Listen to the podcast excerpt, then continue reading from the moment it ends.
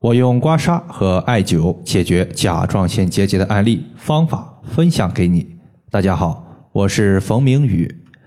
最近这些天呢，我收到一位朋友的留言，他说我在清明节假期时去医院做体检，发现有两个一点三公分大小的甲状腺结节，医生让我再观察观察。我觉得有病如果不及时治疗的话，小病可能会发展成大病，也是对身体的不负责任。就搜索了冯老师的音频和文章，我自己也找到了几篇和甲状腺相关的案例，我就照着上面的案例来做，用刮痧和艾灸的方法来解决。没有想到这次体检后，之前甲状腺结节完全消失了，给老师报个喜讯。其实甲状腺结节用刮痧和艾灸的方法解决的案例，成功的还是非常多的，有的是用单纯的艾灸解决的。也有的是用单纯的刮痧结节的，甚至呢，还有些朋友通过滚鸡蛋的方法来解决。虽然大家用到的工具是不一样的，但是整体的思路和方法其实是类似的。今天反馈的这位朋友，他用到的就是在手臂内侧刮痧后艾灸疼痛点的方法来解决的。中医认为甲状腺结节这个病症呢，它属于是气。痰瘀三个家伙互相搞出来的，要调理嘛，那么我们就需要先散结，不散结它就消不了，还要行气让它通畅，清热让它化掉，滋养让它彻底好转不再复发。关键问题在于结，所以在治疗的时候我们会用到各种散结的方法，同时也要注意身体的正气的弥补，主要就是养肝血，养肝阴。健脾气，其中非常重要的一点就是气滞。气滞就是身体之中气运行不畅，气不畅，那么血液走的就会比较慢。因为气在身体之中，它会推动血液往前走。大家都知道，河流流得慢，有可能呢就会导致泥沙淤积；血液流得慢，就可能使我们的血液在某些地方淤积，形成淤血。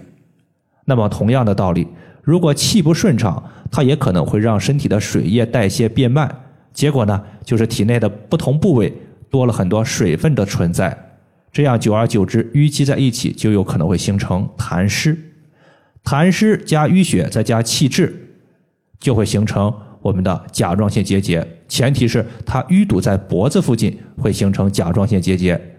如果这三个家伙它没有淤堵在脖子，淤堵在女性的乳房，那形成什么呀？乳腺结节。淤堵在子宫形成什么？卵巢囊肿或者是子宫肌瘤。它淤堵的部位不同，名字是不一样的。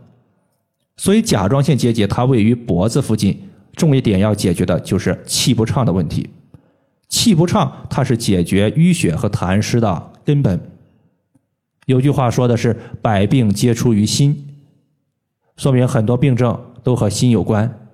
中医也又说过“心主神明”，意思是说很多病症它都和心精神有关系。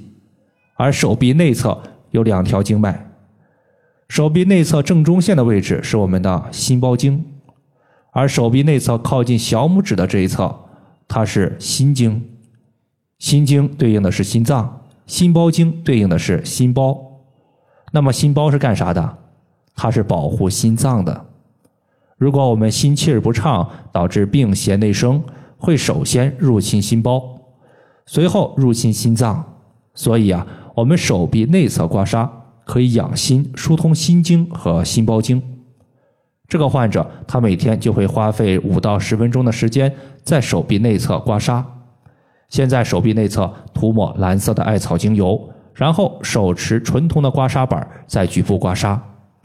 在刮痧的过程中，如果手臂有某个部位出现有淤堵严重、出痧严重、疼痛严重的位置，他就直接把大号的绿烟艾灸罐绑在这里，然后艾灸三十分钟以上。这就是这位朋友他解决甲状腺结节的方法。还有朋友可能会问了，那么甲状腺局部所在地要不要艾灸？可以艾灸。其实呢，除了甲状腺结节这个病症之外，我们用手臂内侧刮痧加艾灸的方法，它可以解决很多问题。比如说，一些朋友他去医院检查后，凡是有乳腺疾病、子宫肌瘤、月经不调、经前的头痛，或者说是经前的情绪紧张、心情抑郁等一系列独立的病症。如果你去看中医的话，可能会听到一个神奇的词语，叫做“肝气郁结”。